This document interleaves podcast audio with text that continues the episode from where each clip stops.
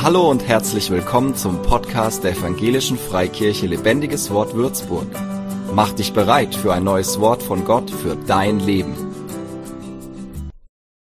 Und ich grüße euch auch, liebe Gemeinde. Ich habe gestaunt, wohin äh, ich innerlich geführt wurde in dem Predigtext. Hört ihn euch einfach mal an. Ich lese aus den Weisheiten, die König Salomo von dem Geist Gottes bekommen hat. Sprüche 10, Vers 28. Das Warten der Gerechten führt zur Freude. Ich möchte mit euch an diesem Morgen über das geistliche Warten ein wenig die Bibel betrachten und Natürlich steht da drunter, bitte Gott, hilf mir, sonst würde man nicht warten, wenn es um das geistliche Warten geht. Es geht nicht um das Warten auf den Zug oder auf irgendwen, sondern das geistliche Warten ist ausgerichtet auf Gott. Die Bibel zeigt uns über das geistliche Warten eine ganze Menge. Man überliest das gern, weil man es nicht mag. Ich weiß nicht, ob ihr das auch kennt. Als junger Mensch habe ich auch meine Bibel, die damals noch aus Papier bestand, äh, markiert. Alle Verse, die mir gefallen haben, haben so einen Marker gekriegt. Und da entstand so eine Art fünftes Evangelium in meiner Bibel. Es gibt ja nur vier Evangelien im Neuen Testament. Aber das waren all die Honigverse, wo ich dachte, ja, das passt, das will ich, in diese Richtung will ich glauben. Und habe natürlich die anderen Sachen ausgeblendet über die Jahre, wo man auch als Pastor und Seelsorger aller Not begleitet, bei Menschen aus der Gemeinde und Pastoren später auch in meinem Präsesdienst, hat man dann die Bibel doch nochmal umgedreht und äh, das ein oder andere Wort Gottes entdeckt. Und dazu gehört auch dieser Schatz, das Warten. Wir überlegen etwas über das Warten. Mir fiel spontan eben beim Lobpreis, deswegen war ich so unhöflich, weil ich mich wieder hinsetzte, gehört sie eigentlich nicht, aber Lobpreis ist einfach gut. Da fließt Geistliches und ich kriegte die Inspiration, nochmal den Abraham einzubauen und auf sein Warten kurz hinzuweisen und habe mir da Römer 4, 18 noch schnell rauskopiert. Da heißt es, dass Abraham der Gegenhoffnung auf Hoffnung hin geglaubt hat, damit er ein Vater vieler Nationen wird. Nach dem, was ihm zugesprochen wurde, so soll deine Nachkommenschaft sein, also reichlich. Und nicht schwach im Glauben sah er seinen eigenen, schon erstorbenen Leib da er fast 100 Jahre alt war und das Absterben des Mutterleibes der Sarah und zweifelte nicht durch Unglauben an der Verheißung Gottes. Da geht etwas vorweg. Im 1. Mose 12 äh, hat er selber eine Verheißung bekommen von Gott, dass er äh, ein Segen sein wird, nicht nur für das Volk, das aus ihm hervorgeht, sondern für die Nationen. Da war er 80 Jahre alt. Sein Name ist ja peinlich genug. Äh, Abram hieß er zuerst, hoher Vater. Später kam Gott hier bei seinem Bund. Du heißt jetzt als 80-jähriger Abraham, das heißt Vater vieler Völker. Jetzt wird's noch peinlicher, weil er mit seiner Sarah kinderlos war. Und jeder, der also die biologische Uhr kennt, äh, auch bei der Frau Sarah, die nur ein paar Jahre jünger war als er, die war schon, also die Wechseljahre waren schon behind, dahinter. Und jetzt kommt Gott und mischt sich ein und sagt, da läuft noch was. Ähm, das ist äh, schwer zu verdauen, wenn man eine Verheißung bekommt und dann überlegt, menschlich eigentlich nicht möglich, und so waren sie auch unterwegs. Jetzt war er 80 und den Text, den ich hier aus Römer 4 gelesen habe, der hat im zweiten Teil, Vers 19, eben einen Sprung in seinem Warten, 99, also fast 100 Jahre alt. Der hat also eine Verheißung von Gott bekommen und jetzt heißt es zu warten. Ich finde den Mann großartig. Also ich kenne sehr viele Christen, äh, besonders in so neocharismatischen Gemeinden, wo die Leute also mindestens pro Tag eine Prophetie brauchen, um vom Glauben nicht abzufallen. Äh, ihr wisst, was ich damit andeute. Also wenn der Herr nicht wirklich jeden Tag noch oben einen draufpackt auf die Verheißung, die man hat, äh, wird man unsicher. Und deswegen äh, ich habe ja auch die Gnade, prophetisch zu dienen, wird man da so als äh, Orakel aufgesucht. Äh, E-Mail, hast du mal ein Wort für mich? hast du mal ein Wort für mich? Bet doch mal zum Herrn, ich habe eine schwierige Entscheidung.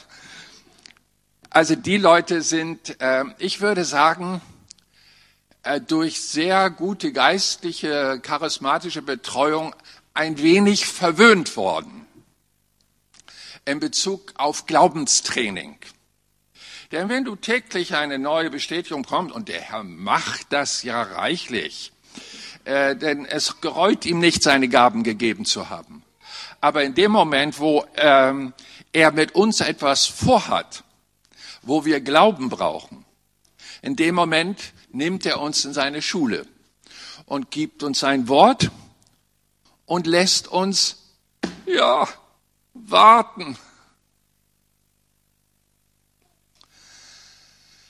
Wie der Baum auf Wasser wartet von oben, wenn er nicht am frischen Bach gepflanzt ist, so möchte auch unser Glaube ständig begossen werden. Wir wissen aber aus der Botanik, dass Pflanzen, wenn sie von oben kein Wasser kriegen, nach oben im Moment nicht gut aussehen. Es sieht aus, als wären sie, würden sie vertrocknen, aber unten hochaktiv. Das Wurzelwerk geht tiefer, weil die Natur hat es so von Gott her implantiert bekommen, weiß, je tiefer die Erdschichten, je größer die Chance auf Feuchtigkeit zu stoßen. Und so geht es auch im Glauben. Wir können also so Flachwurzler sein und äh, brauchen ganz viel Segen des Regens von oben, damit wir nach oben hin auch gut aussehen. Aber in dem Moment, wo von oben mal was stockt, in dem Moment äh, können wir schnell vertrocknen oder eben dieses Geheimnis der vertieften Glaubenswurzeln in uns entwickeln lassen. Und das war offensichtlich bei Abraham der Fall. Der hat also 13 Jahre, habe ich ausgerechnet, äh, nach 1. Mose 12 bis 1. Mose 15, wo er dann dieses Wort bekommt, wie Staub werdet ihr euch ausbreiten, warten müssen, bis er wieder mal ein prophetisches Wort kriegt. 13 Jahre. Ist nicht wenig. Wir werden am Schluss der Predigt noch begreifen, woher dieser Gedanke, also worin dieser Gedanke finalisiert. Ich lese noch mal einen zweiten Text, das ist, müsst ihr denn so als Sandwich sehen, dazwischen kommt das Fleisch äh, Philippa 1, 29. Denn euch ist es im Blick auf Christus geschenkt worden, nicht allein an ihn zu glauben. Also hier habe ich sofort protestiert, als ich dieses, diesen Vers das erste Mal gesehen habe. Warum? In mir schlägt also auch die evangelistische Seite und es ist, es ist immer schön, äh, zu sehen, wenn Menschen gerettet werden. Ich war unlängst in einer ostdeutschen Stadt, einem Gebäude, das wohl mal der Deutschen Bank gehörte. Da durften Christen einziehen, kleine Schar. Jedenfalls, als ich kam, war der Saal übervoll. Eine Traube von Menschen stand draußen, die Hälfte ohne Maske, 80 Prozent der Leute Migranten und Männer. Und ich dachte, hm, was hat der Herr hier vor? Und als ich sah, wie sie alle so dann den Glauben entdeckten und annahmen, dachte ich, wie wunderschön ist das. Ich habe nämlich gelesen, dass wenn ein Sünder Buße tut, das heißt in Deutsch übersetzt, wenn einer, der das Ziel des Lebens bisher verfehlt hat, jetzt in Jesus Christus das Ziel entdeckt hat und den Glauben an ihn gewonnen hat, dann, äh, bitteschön, freut sich die Schar der Engel im Himmel. Bei einem.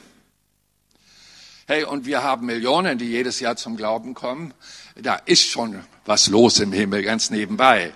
Da ist es Freude. Und jetzt lese ich hier, denn euch ist im Blick auf Christus geschenkt worden, nicht allein an ihn zu glauben, eine Relativierung. Als wenn der Glaube als Christus jetzt plötzlich nicht mehr so viel wert ist. Nicht allein an ihn zu glauben, ist doch, er redet das fast schlecht.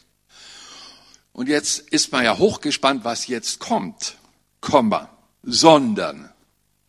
Seid ihr gespannt? Sondern, halte dich fest, auch für ihn zu leiden. Na klasse. Das sind wieder die Verse, die eigentlich schnell runterfallen. An ihn zu glauben, ja, aber für ihn zu leiden, nein, danke. Aber es ist ein Geschenk, denn euch ist im Blick auf Christus geschenkt worden, auch für ihn zu leiden.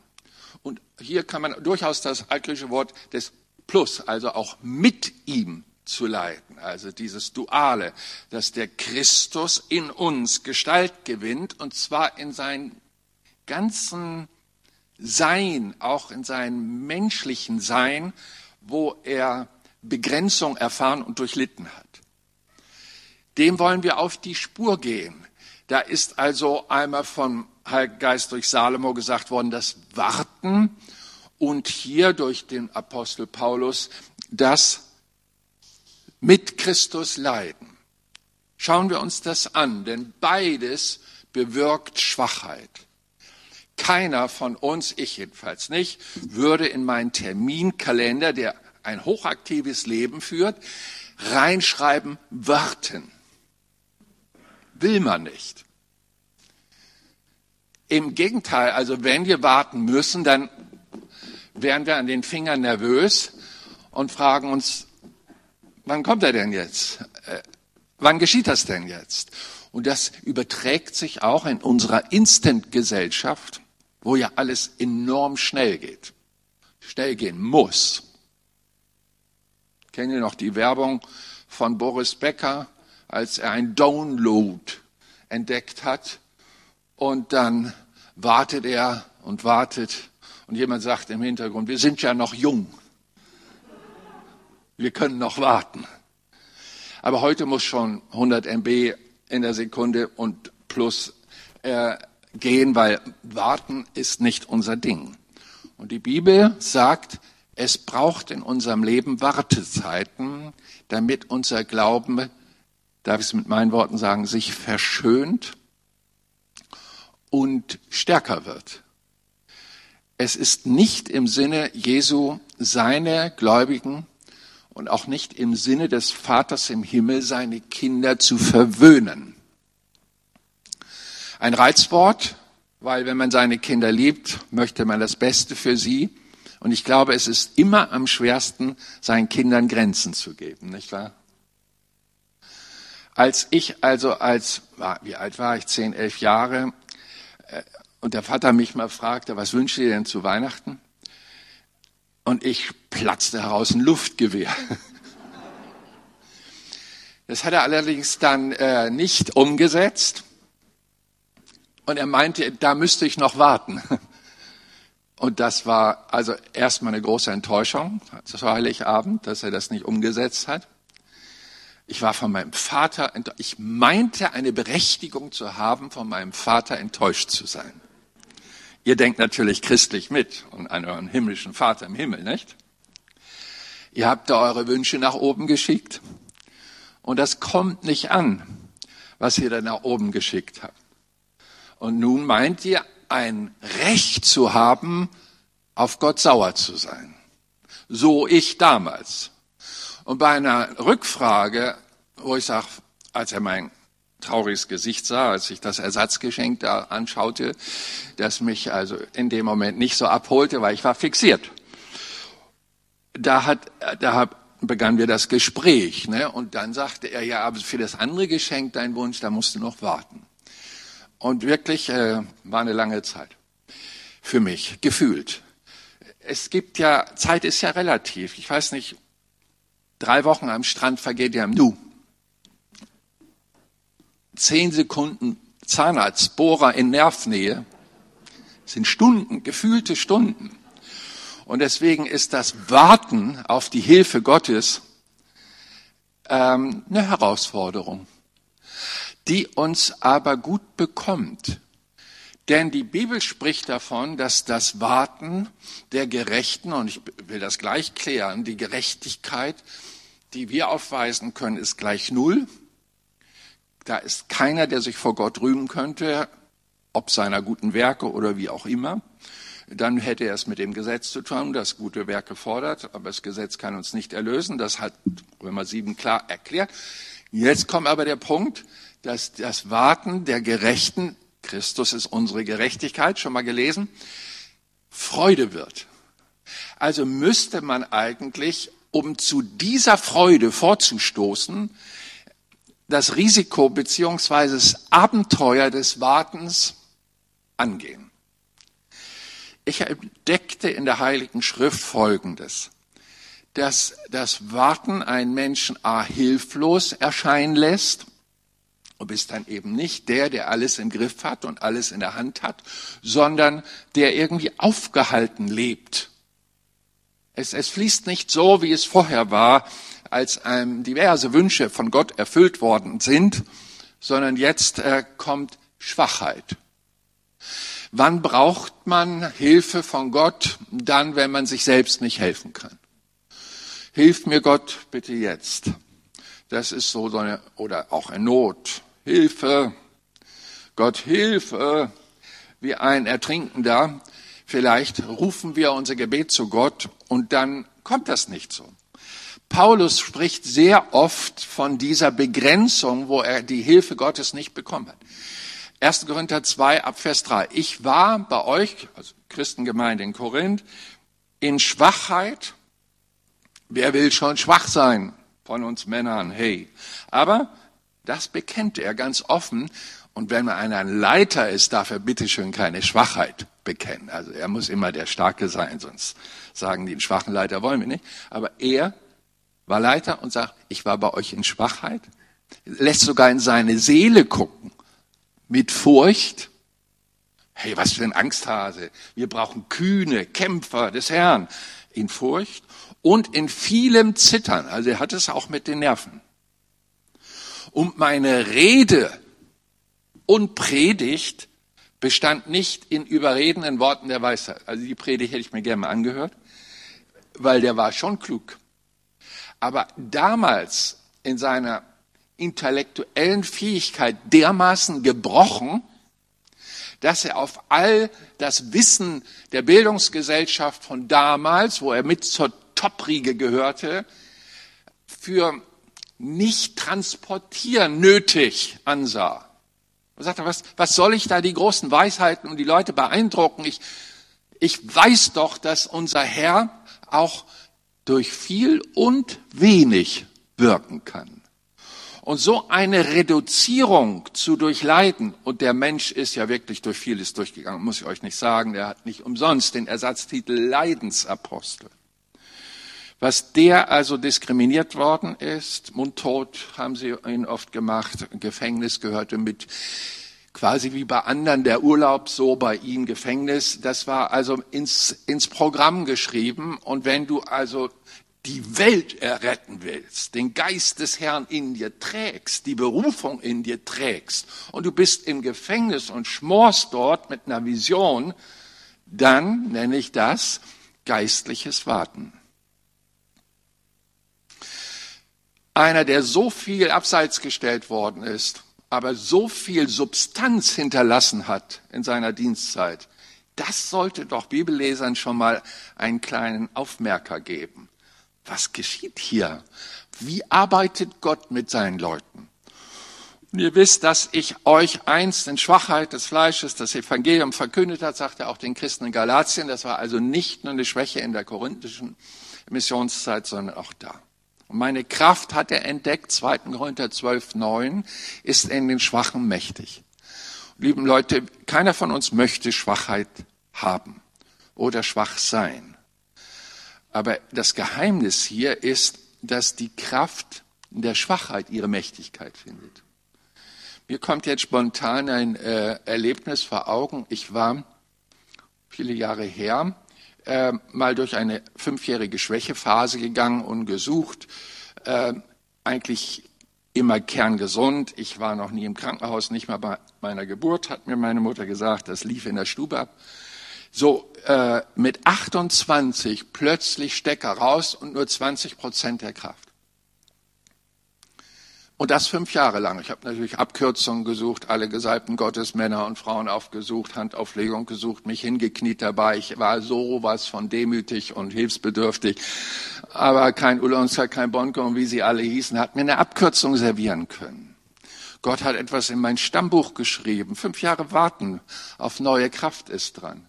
Und ich entdeckte in dieser Schwachheit meine Predigtlänge, heute kam zu glauben, damals um die fünf Minuten maximal acht, dann war ich fertig. Und bin und lernte in dieser Zeit, als ich merkte, ich habe es mit Gott zu tun, der will irgendwas bei mir wirken, Vertiefung meiner Glaubenswurzel, habe ich äh, angefangen, Einladungen anzunehmen. Was ich sonst, also damals Tostet, Lüneburger Heide bei Hamburg, nach äh, Merkenfritz, liegt irgendwo nördlich, kleines Dörfchen, 400 Einwohner äh, von Frankfurt, ein Pastor Georg Weber war da und ich kam dorthin, habe ich sonst in vier Stunden abgerissen. Ich glaube, brauchte acht Stunden. So oft musste ich Pause machen, um wieder Kraft zu kriegen. Für den nächsten Abschnitt kam ich dort an, mehr oder weniger, hey, man sah mir das nicht an, aber als ein Ausgebremster, als ein Kraftloser. Und ich sagte, entschuldige, wenn ich mich äh, an allen Gastfreundschaftsaktivitäten tagsüber nicht beteilige. Ich konzentriere mich auf meinen Dienst. Du findest mich in irgendeinem dieser schönen Wälder. Buchenwälder gibt's da ja en masse oder Wiesen. Da habe ich mich rumgetrieben tagsüber. Und äh, dann ging das dann dem Dorfgemeinschaftshaus los. Am ersten Gottesdienst waren 20 Leute. Ich, äh, der Saal fasste über 200. Ich predigte nach sechs, sieben Minuten war Schluss. Und die mussten halt das irgendwie auffangen mit Singen und so. Ich war nur schwach. Ich sag also Amen, äh, jetzt äh, morgen gibt's mehr und setzte mich dahin, gedemütigt. Die Leute erwarteten was von mir. Am zweiten Abend äh, dasselbe Desaster, was mein Beitrag betraf, aber mindestens doppelt so viele Leute da. Wahrscheinlich hat sich rumgesprochen, da predigt einer kurz. Irgendwie habe ich es mir nicht anders erklären können am dritten Abend äh, dasselbe Desaster, aber nochmal doppelt so viel, fast 100 Leute da. Und im Abschlussgottesdienst war der Saal voll. Und ich fange an, ich weiß es noch wie heute, Johannes 10, Vers 11, äh, dass der Herr, äh, der Teufel kommt nur um zu morden, zu rauben, zu zerstören. Da habe ich so ein paar Sätze hingekriegt, so vier Minuten lang. Und dann wurde mir schwarz vor Augen und ich dachte mir, äh, weil ich ja schon ein bisschen leid trainiert war, dann falle ich halt hin, ja, dann falle ich für dich hin. Dann werde ich hier halt ohnmächtig, ist mir egal. Also ich entschied mich, mein Leben hinzugeben für diese höhere Mission. In dem Moment kommt eine Kraft über mich, als ich noch rüberschwenkte, ach so, B-Thema war noch zu erwähnen, wenn er kommt, er schafft das Leben in überfließender Kraft. Und dem Moment kam eine Kraft über mich, so für zwei Minuten. Und während ich predigte, liefen Kinder nach vorne weinend und gaben ihr Leben Jesus in der Kürze der Zeit. Ohne große Erklärung vermag der Herr in Schwachheit sein Werk zu tun. Ich glaube, das ist das Geheimnis, was Paulus entdeckte. Kannst du auch nur entdecken, wenn du Schwachheit zulässt und nicht sauer bist auf Gott weil er dich nicht immer wie Popeye gestärkt durch das Leben führt. Darum will ich mich am allerliebsten rühmen meiner Schwachheit, damit die Kraft Christi bei mir wohne. Warum ist das so? Nun, äh, wenn wir immer gestärkt durchs Leben gehen und dies und das für den Herrn wirken, lösen wir bei den Leuten, die das beobachten und bewundern, den Eindruck aus, dass wir tolle Leute sind. Und etwas von der Ehre Gottes bleibt dann bei uns hängen. Gott aber ist ein eifersüchtiger Gott, der sich keinen Gramm Ehre von Menschen rauben lässt, sondern ihm allein gebührt die Ehre. Und wenn du weißt, das, was jetzt geschieht, ist von Gott, dann wirst du es den Leuten auch sagen, dass er dir diese Gedanken gegeben hat, er dir diese Hilfe gegeben hat und er es ist, der diese Kraft auslöst und nicht äh, du Superheld. Und das ist das hohe Ziel der geistlichen Schule, wo man äh, als Mensch reduziert wird in seiner äh, Position und dann kommt die Kraft Gottes dazu. Denn damit die Kraft Christi bei mir wohne, diese Art der Zuwendungsgnade geht nur über den Weg der Schwachheit. Ich weiß, das gefällt euch überhaupt nicht, das Thema. Aber als Gastsprecher darf man ruhig mal entwöhnen. Sprüche 10, 28.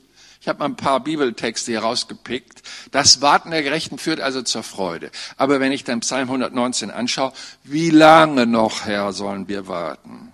Psalm 70, 8, eile mir zu helfen. Psalm 40, 8, zögere nicht mir zu helfen. Das sind alles Leute auf dem Wartestuhl. Psalm 104, 27, sie alle warten auf dich, also hier jetzt auch noch demokratisches Zusammenhalt. Äh, können wir dich mal beeindrucken, Gott da oben, dass ich ihnen ihre Speise gebe zu der Zeit. Psalm 119, 49. Gedenke des Wortes an deinen Knecht, worauf du mich hast warten lassen.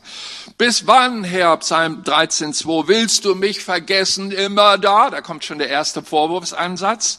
Bis wann willst du dein Angesicht vor mir verbergen, also deine Gegenwart?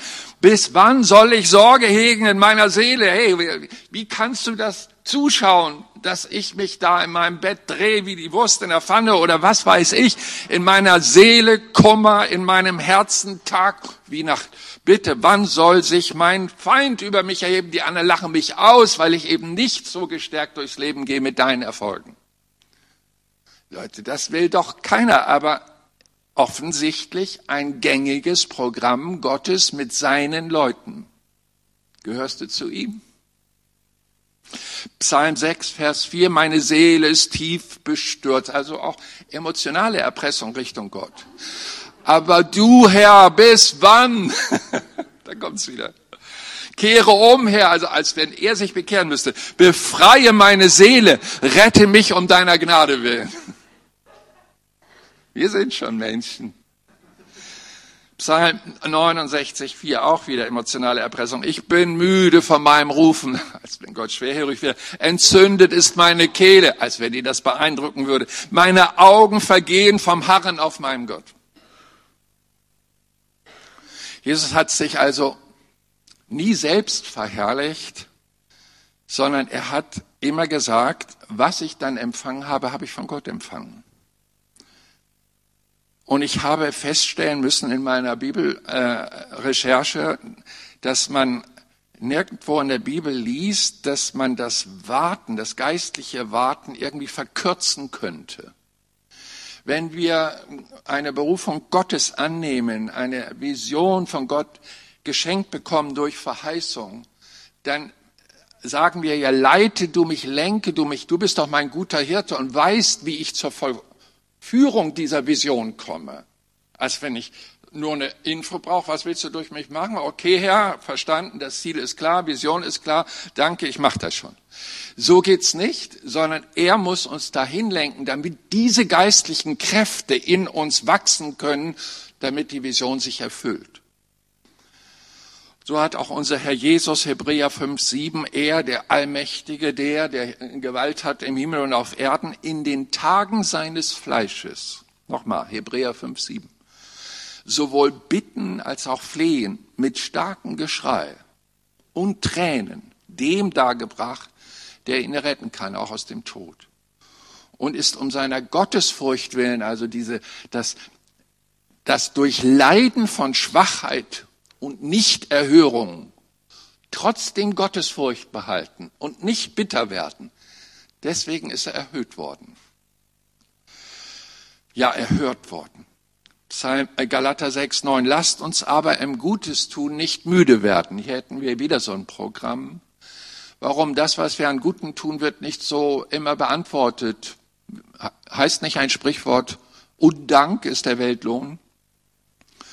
Daran kann man müde werden, Leuten Gutes zu tun, wenn die dann so verwöhnt reagieren, ja, was gibt's sonst noch?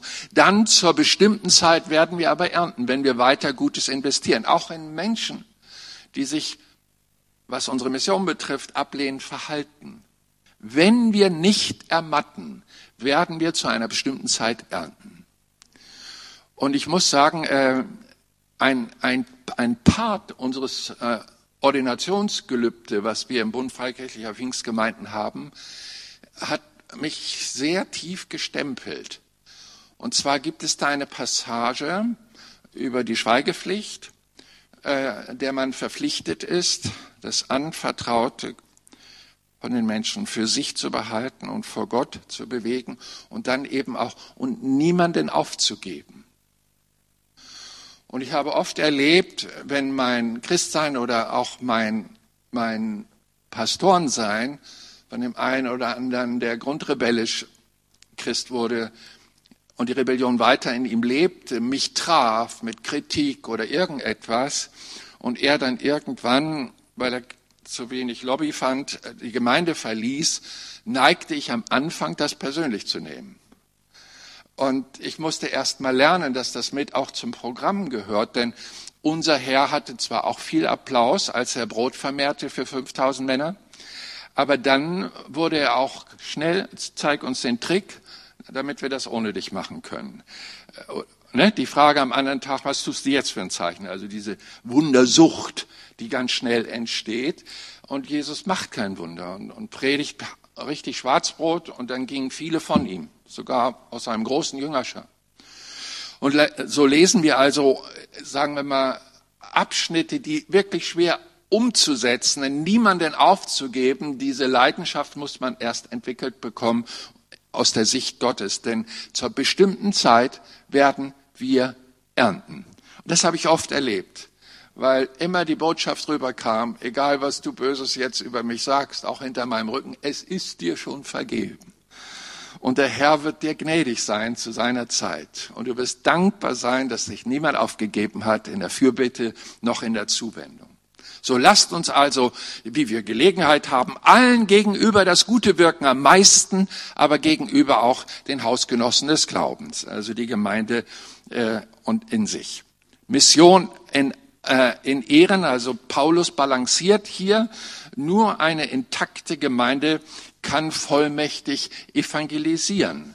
Und da gehört es dazu, dass man auch in der Gemeinde akzeptiert, dass Leute durch Schwachphasen gehen, und man sie nicht als Schwächling aussortiert, so dass es ein Club der Dauerstarken ist, sondern die Erkenntnis da ist, dass Gott bei dem, der gerade durch eine schwere Zeit geht und durch Schwachheit geht und nicht gerade so super einsetzbar ist, ein höheres Ziel vor Augen hat. Hat eine Gemeinde diese Einsicht, ist sie natürlich, wie soll ich sagen, das ist das ist väterlicher Trost. Das ist mütterlicher Trost, das ist Umarmung, diese Haltung, dass der Schwache nicht ausgestoßen wird. Damit die Bewährung eures Glaubens, hat der Petrus entdeckt, 1. Petrus 1.7, viel kostbarer befunden wird als die des vergänglichen Goldes, das ja auch erst durch Feuer seine Erprobung bekommt und seine Reinheit gewinnt. Das alles geschieht auch mit uns zu Lob und Herrlichkeit und Ehre in der Offenbarwerdung Jesu Christi. So freut euch, sagt Petrus auch, soweit ihr der Leiden des Christus teilhaftig seid. Also in der Schwäche soll neue Kraft kommen. Und denkt mal an die Wüstenzeit Jesu. 40 Tage Fasten wurde ihm auferlegt. Den Heiligen Geist frisch empfangen bei der Taufe. Und dann geht's ab in die Wüste. Das will man doch nicht. Alleine, äh, kein Kohleautomat, kein Grieche und was weiß ich. Also das ganze Sonstprogramm und keine Gemeinschaft, keine Ablenkung, das wird alles reduziert, das ist Quarantäne. Und in der Quarantäne wird er noch vom Teufel versucht. Also Anteil haben an den Leiden Christi, damit ihr euch in der Offenbarung seiner, Herr, äh, seiner Herrlichkeit jubeln freut. Das Warten der Gerechten wird Freude. Und so war es ja auch bei Jesus. 40 Tage hart warten, also 40 Tage Fasten, das wissen wir aus der Medizin, dann beginnen die überschüssigen Zellen sind dann verbraucht und dann geht's an die gesunden Zellen und dann tut Hungern weh. Mein Vater war beim Zweiten Weltkrieg in sibirischer Gefangenschaft, der kannte diesen Schmerz. Und Jesus durchlitt auch diesen Schmerz. Den Moment, wo du merkst, jetzt geht's ab. Und du spürst innerlich, wie der Körper sagt, Nahrung, Nahrung, Nahrung. Und dann kommt das ganze Versuchungsprogramm Satans, komm, sprich zu den Steinen, werde, und dass sie Brot werden. Wir sehen in der Heiligen Schrift also sehr viel über das sogenannte Warten, damit hinterher eine große Freude geschieht. Könnt ihr euch erinnern, da war ein Mann namens Mose, der 40 Jahre optimal aufgewachsen ist, bei bester Bildung, bei bestem Wohlstand, als äh, adoptierter Pharaons Sohn. Und dann verordnet ihm Gott, wie das so ist, der Mensch denkt, Gott lenkt, 40 Jahre Wüste. Und als Gott ihn beruft, war er so entleert, dass er sagt, ich kann doch nicht gut reden. Ist doch klar, nach 40 Jahren Mö, er hat ja Ziegen gehütet und, und die Schafe, die ihm noch nicht mal gehörten. Nach 40 Jahren, ich bitte euch. Dann ist er, ihr habt vielleicht auch mal Englisch gelernt und wenn du 40 Jahre kein Englisch sprichst und sollst plötzlich, dann sagst du auch, ich stotter. Ich krieg die Vokabeln nicht. Und so ging's ihm. Und Gott hat ihn völlig entleert und aus der Entleerung heraus fängt er jetzt an, seine Kräfte reinzugeben. Leute, ich wünsche das keinem von euch, das vordere Programm, das Ergebnis schon. Aber ich muss euch sagen, dass das eine Variante des Handelns Gottes ist. Und seht in dieser Botschaft etwas Prophetisches, damit ihr nicht geknickt seid. David bevor er wirklich ganz nach oben kam, wurde von seinem Schwiegervater Saul verfolgt, mit der Absicht, getötet zu werden. Und die Psalmen beschreiben seine Ängstlichkeit. Wann kommst du und hilfst mir her? Täglich harre ich auf dich, in der Nacht rufe ich zu dir. Das ganze Entwöhnungsprogramm läuft vorweg vor einer neuen Dimension der Herrlichkeit Gottes. Über Gideon wäre hier zu sagen, aber ich tu es der Zeit wegen nicht. Johannes der Täufer in der Wüste groß geworden, Entbehrung im vollen Programm, äh, sich dermaßen asozial verhalten, von der Kleidung angefangen, seine Nahrung, sein Auftreten. Friseur war bei Null, äh, Dusche auch. Also das war schon ein Vorbereiter Jesu Christi, der besonderen Art.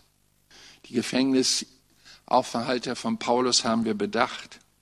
Die Klagelieder 3,25. Gut ist der Herr zu denen, die auf ihn harren. Lässt jetzt wieder Licht ins Dunkel kommen. Zu der Seele, die nach ihm fragt in dieser Schwierigkeit.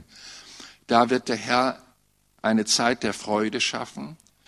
Und darum wird der Herr darauf warten, solange sie auf eigene Kraft setzen, muss er ja warten, euch gnädig zu sein, bis wir entleert sind. Und darum wird er sich erheben, sich über euch erbarmen. Denn ein Gott des Rechts ist der Herr. Glücklich alle, die auf ihn harren. Da haben wir wieder und wieder und wieder diese Varianten. Wenn wir in die neutestamentliche Gemeinde reingehen, könnten wir an vielen Stellen fündig werden. Ich mache nur noch mal eine Fokussierung auf Apostelgeschichte 16.5.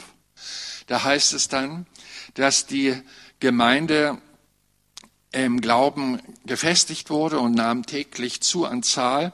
Und dann ging es raus aus Israel in die Heidenmission, Paulus mit Team. Und dann geht die Blockadezeit los. Sie durchzogen die galatische Landschaft, äh, nachdem sie vorher schon vom Heiligen Geist verhindert worden waren, das Wort in Asien zu predigen. Es gibt so viel Gesundes auch im Gemeinde-Evangelisationsprogramm, dass man sagt, so, das bringen wir jetzt, das ist gut, das ist Gott gemäß, Berufung ist da, Charisma ist da, wie bei Paulus, mit Team. Team ist da, auf geht's. Und dann kommen sie, jetzt schnappen wir uns mal Asien und das null Erfolg. Wird nicht erklärt, nur Heilige Geist hat es nicht erlaubt. Obwohl wir etwas Gutes im Sinn hatten, würde Paulus sagen. Nicht erlaubt. Dann gehst du nach Galatien, null Effekt. Keine Erlaubnis des Heiligen Geistes, Mission zu leben. Und so ist er von einer Aktivität zur anderen geschlittert. Und zu guter Letzt muss ihn Gott runterholen, als er da in Troas war, Mysien nicht, Bethynien nicht. Und der Geist erlaubte es ihm nicht. Und dann kommen sie irgendwann erst durch ein Nachtgesicht darauf, dass Gott mit ihnen ein anderes Programm vorhat und dass dieses obwohl man Gutes will und das Programm gut ist und gute Mitarbeiter hat, das Ziel, was man sich vorgenommen hat, nicht erreicht, weil der Heilige Geist wehrt. Es gibt Gemeinden, die haben das nicht begriffen. Wirklich war in solchen Gemeinden. Die haben evangelisiert, vier, fünf Jahre lang mit Zelt und damals und was weiß ich und Straßenmission. Und dann sind sie übereingekommen, dass die Menschen doch in dieser letzten Endzeit alle sehr verstockt sind und haben das evangelistische Programm eingefahren und sind dann auf Gemeindewohlfühlprogramm umgeschwenkt mit guten Grillveranstaltungen und entsprechendem äh, inneren Wohlgefühl. Aber dieses Engagement der Evangelisation ist schwach geworden. Es hatte auch keiner mehr eine Motivation, nach vier Niederlagen Jahre irgendetwas zu tun. Wenn der Herr mit uns wäre, würde er das doch gesegnet. Das liegt nicht am Herrn, das liegt an den Menschen. Wir sind doch voll für Jesus. Und so kommt es dann auch wie bei Paulus zur inneren Gnade. In der Nacht ein Gesicht und dann gemeinsam beraten und dann war Mazedonien dran. Unser Herr spricht in Bezug auf das Warten, dass es also eine Zeit der Freude kommen wird. Die Bibel zeigt uns in vielen Punkten Moses Freude, Volk Richtung Kanaan geführt, 400 Jahre Versklavung durchbrochen, als einer, der 40 Jahre Schafe gehütet hat. Das ist aber eine steile Karriere. Und er wurde Prophet. Der erste große Prophet im Alten Testament war Mose. Und dieser Mann war mit Gott, aber vorher entleert.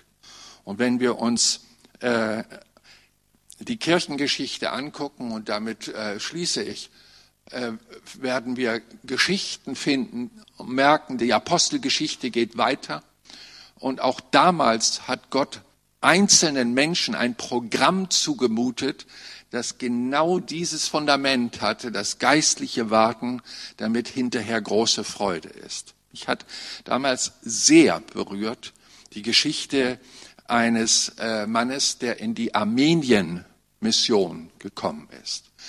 Das ist eine Parallelschrift zur Didache, also die Bibel wurde ja im zweiten Jahrhundert kanoisiert, sagen wir, Altes und Neues Testament. Und danach gab es noch Schriften wie die Didache, die sind nicht reingekommen in die Bibel, aber beschreiben auch die Entwicklung der Gemeinden damals. Und dann gibt es noch eine andere Schrift, die Tereze, und die hat dann Kirchengeschichtsereignisse in der Heidenmission festgehalten. Das geht ja munter weiter. Also Kirchengeschichte hat sehr viel Stoff äh, hinterlassen. Und ich war selber fünfmal in Erevan gewesen, der Hauptstadt, und habe dort missioniert und, und Konferenzen durchgeführt.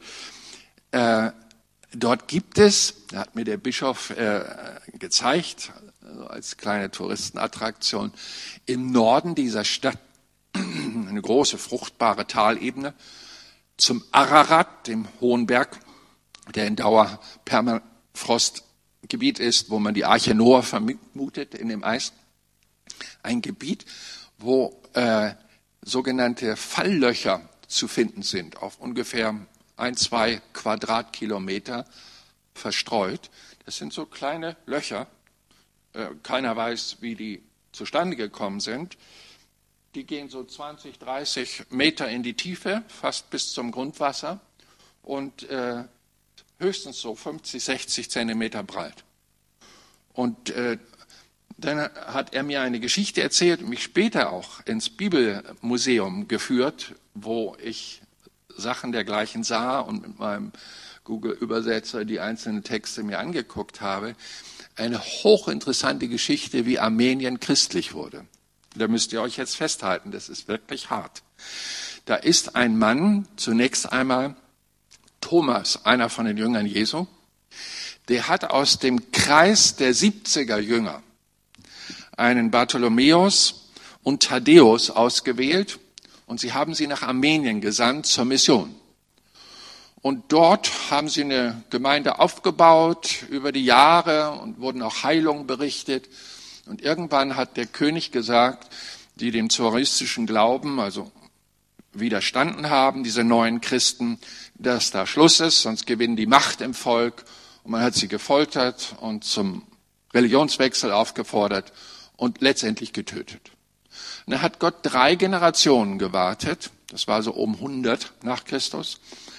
Und im Jahre 287 aufwärts nach Christus hat Gott erneut erlaubt. Drei Generationen litten, weil die erste Generation Dummheiten machte. Das ist ja noch eine Erkenntnis für sich. Und dann kommt Gregorius, einem kleinen Team nach Armenien und baut dort Gemeinde. Wieder so über die Jahre entwickelt. Und als sie so in den Gemeinden verstreut etwa 600 Leute zusammen hatten, ist der König, mittlerweile Tridat der Dritte, auf ihn aufmerksam geworden. Man hat ihm davon berichtet, da ist eine neue Religion am Aufkommen und er hat ihn ebenfalls gefangen genommen nach alter Königstradition und erstmal durch die Folter geschickt und wollte ihn zerbrechen, damit er diesen Glauben aufgibt. Und er hat es nicht geschafft, und jetzt kommt die Geschichte, dann hat er ihn zu einem grausamen Tod verurteilt. Und zwar war das die Variante nicht kreuzigen oder so, in dieses Erdloch versenken. Und da guckst du dann, da kommst du allein nicht raus. Äh, da hängst du dann und verhungerst oder verdurstest. Und das hat man mit Gregorius getan. Man nennt ihn Gregorius der Erleuchter, weil wenn der gepredigt hat, wurde immer was klar bei den Leuten. Und der saß da jetzt in seiner Grube. Interessanterweise hat eine Bäuerin auf dem Feld diesen Vorgang gesehen und es kam ihr aufs Herz, ein Stück Brot pro Tag da reinzuwerfen in das Loch. Sie hat es sich markiert und warf da ein Stück Brot rein. Jetzt sitzt der Missionar für Jesus, heiß, schon ein paar hundert Leute zum Glauben geführt, Heilung erlebt. Jetzt sitzt er da in seinem Loch, nicht Gefängnis, in seinem Todesloch. Und die Tage vergehen. Und haltet euch fest, die Wochen vergehen, die Monate vergehen. Parallel dazu geschieht Folgendes dem König Tridat geht's schlecht. Die medizinischen Berichte beschreiben, sein Gesicht verwandelte sich in ein Schweinsgesicht und die Zunahme der Schmerzen durchzogen mittlerweile Tag und Nacht. Alle Mediziner des Landes konnten ihm nicht helfen, alle Beschwörer und Gesundbeter nicht. Und irgendwann, und jetzt kommt's, nach 13 Jahren nach der Verurteilung von diesem äh, Gregorius, sagt ein Berater zum König, so nebenbei, ja, wenn der Gregorios noch leben würde, da sagte der König, wie, ja, der könnte dir vielleicht helfen. Ja, aber der ist doch schon längst tot. Man weiß nicht, er stand mit höheren Kräften in Verbindung. Der König möge die Soldaten schicken, die kennen noch das Loch, die damals Dienst hatten. Gesagt, getan. Nach 13 Jahren holt man den Gregorius raus. Seine Haut war aschfahl, 13 Jahre keine Sonne. Man wusch ihn, kleidete ihn ein, führte ihn vor den König. Und Gregorius tut Folgendes. Er sagt, der König erlaube, dass ich zuerst meine Knie den König aller Knie, äh, Könige beuge. Und sprach ein Dankgebet, das er leben darf. Dann stand er auf und sagt, ohne Verbitterung, womit darf ich dem König dienen? Und der König sagt, sieh mich an. Ich bin ein geplagter Mensch. Ruf zu deinem Gott, dass er mich heilt. Tat er. Und im Verlauf von 14 Tagen, so die Geschichte, ist der König gesund geworden. Sein Gesicht normalisierte sich, seine Schmerzen gingen weg. Und der König als Ausdruck der Dankbarkeit sagte, man möge alle Minister und Bürgermeister des Landes zusammenrufen und Gregorius hat zwei Wochen lang Bibelstunde mit denen gemacht. Über die Hälfte haben sich bekehrt. Man hat die zoaristischen Tempel niedergerissen, angefangen Gotteshäuser zu bauen und im Verlauf des noch bleibenden Lebens von Gregorius wurde über die Hälfte der Armenier wiedergeborene Christen und war im Jahre 3 12 das, die erste christliche Nation. Nicht Kaiser Konstantin im dritten Jahrhundert, sondern Armenien war die erste christliche Nation. Aber jetzt, bitteschön. Was für ein Programm für Gregorius. Das geistliche Warten erscheint eine wundersame Prozedur, der wir, wenn wir das formulieren wollen, nur schwer nachkommen. Wir merken nur, es ist eine Liaison mit Christus, ja bis hin zu dem Gekreuzigten verbunden zu werden, die himmlisch gedacht ist und auch himmlisch erst erklärt wird. Ich habe viele Fragen, die ich mitnehme in den Himmel, aber ich weiß, es wird recht schnell beantwortet und ich werde ganz schmuselig und harmonisch an der Seite von Jesus sein. Äh, ihr habt sicherlich auch offene Fragen. Diese Warum-Frage, die wir gegen den Himmel schicken. Und das scheint uns innerlich aufzulösen und schwer zu tun. Ich weiß nur eins aus meinem Leben, dass es diese Prozesse gibt und auch gab. Und diese fünfjährige Schwächezeit aus meinem Leben, so plötzlich sie kam während einer Bibelstunde, so plötzlich nach einem, während eines Silvestergottesdienstes konnte ich verkünden, ab morgen bin ich gesund. Die Gemeinde hatte ja Mitleid mit mir, verstand also die Mutter dieses Gedankens und so. Aber am anderen Tag war ich gesund und habe seitdem doppelte Kraft, wie Hiob äh, doppelten Segen bekam. Und ich weiß nur eins, das ist ein Gottesprogramm, es muss auch verkündet werden. Ist das nicht fair? Weil wenn wir es nicht verkünden, dann entwickelt sich eine Christenheit, wie sagte mir mal eine Dame, äh, Pastor, ich bin noch gläubig, aber nicht mehr so doll wie früher. Weil die hatte auch ein Programm, war nicht schön, aber ging nicht mit Gottesfurcht dadurch. Und das führte also zu diesem großen Missverständnis. Lieben Leute, unser Herr will heute noch wirken, will heute sein Werk tun. Und wisst ihr, wo sein Herz schlägt? für seine Kinder, die drohen zu verbittern. Die drohen zu verbittern. Und das möchte der Herr nicht. Eigentlich müsste ich schließen, aber ich passe diese Geschichte kurz zusammen. Da ist ein schwedischer Missionar, der geht in den Busch mit seiner Frau und äh, ihrer Tochter Agnes und bauen im Busch eine Missionsstation auf, recht erfolglos, nehmen ein ugandisches Kind auf, einen Schwarzen aus einer katholischen Waisenhaus und sie warten vergeblich auf das zweite Kind. Dann wird die Frau endlich schwanger, hurra, und stirbt samt Baby. Und der Missionar ist fix und alle, gibt diesen schwarzen Jungen zurück, der mittlerweile ein Teenager ist, in das Waisenheim und geht zurück.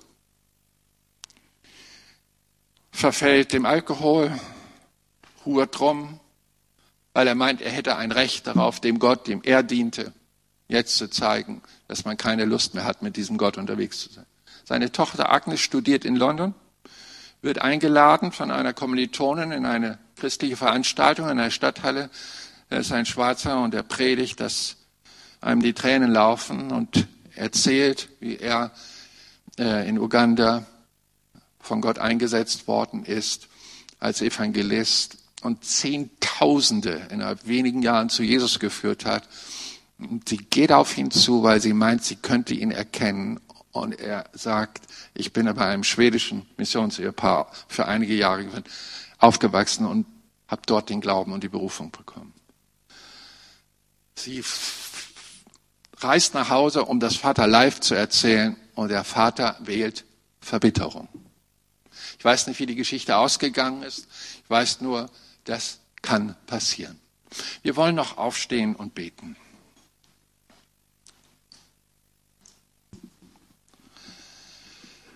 Unser Vater im Himmel, wir danken dir für dein heiliges Wort, das Bedeutung hat in Zeit und Ewigkeit. Und wir danken dir, Jesus, für dein Vorbild, dass du dein eigenes Leben nicht verschont hast, um etwas Gutes zu wirken, wovon wir profitieren auf ewig. Wir preisen dich, dass dein Vater dich erhöht hat. Wir freuen uns mit dir, dass dein Warten Gerechtigkeit freisetzte für uns und dass du Freude hast für jeden Menschen, der sich zu dir wendet. Und ich bete darum, dass auch durch diese Predigt für gestandene Christen Menschen den Hunger und das Verlangen haben, sich trotzdem mit Jesus zu verbinden. Und ich empfehle einem jeden, der hier zuhört, rufe an, Jesus Christus, der die Schuld der Menschheit vor Gott bezahlt hat, sei mir Sünder gnädigt, dann wirst du errettet werden, sagt die Bibel. Aber Vater, ich bete auch für die Christen, die schwer durch mussten die letzte Zeit und die nicht mehr so dollgläubig sind und die anfangen, rebellisch vor dir zu leben, weil sie meinten, sie hätten ein Recht dazu, weil deine Hilfe ausgeblieben ist. Ich möchte an diesem Morgen Fürbitte tun für diese Menschen, damit sie nicht den Weg der Verbitterkeit, der Bitterkeit weitergehen. Und hier in diesem Gottesdienst und im Livestream, ich bitte euch, die Hände eures Herzens zu Jesus zu strecken und ihm eure Argumente der Bitterkeit zu bringen. Ich bete für euch, dass euer, die Wurzeln der Bitterkeit aus eurem Herzen genommen werden, und zwar jetzt. Ich bete darum, dass ihr ein Ja findet für euren Weg und vertraut, dass der Herr eine höhere Idee des Segens für euch vorbereitet hat. Und dass euer Glaube tief verwurzelt wird. Und egal, was in der Zukunft kommt, ihr nicht abfallt von dem Glauben, sondern zu Säulen werdet, die andere Menschen stützen, wo sie schwach werden am Leben. Vater, ich segne diese Gemeinde, die Leute im Livestream, dass dein Heiliger Geist sie berührt. Hier und jetzt Wunder in ihrem Herzen geschehen und ein Glauben entsteht, dass das Warten Sinn hat, denn du bist einer, der sich darüber freut und seine Erlösung sendet. In Jesu Namen. Amen.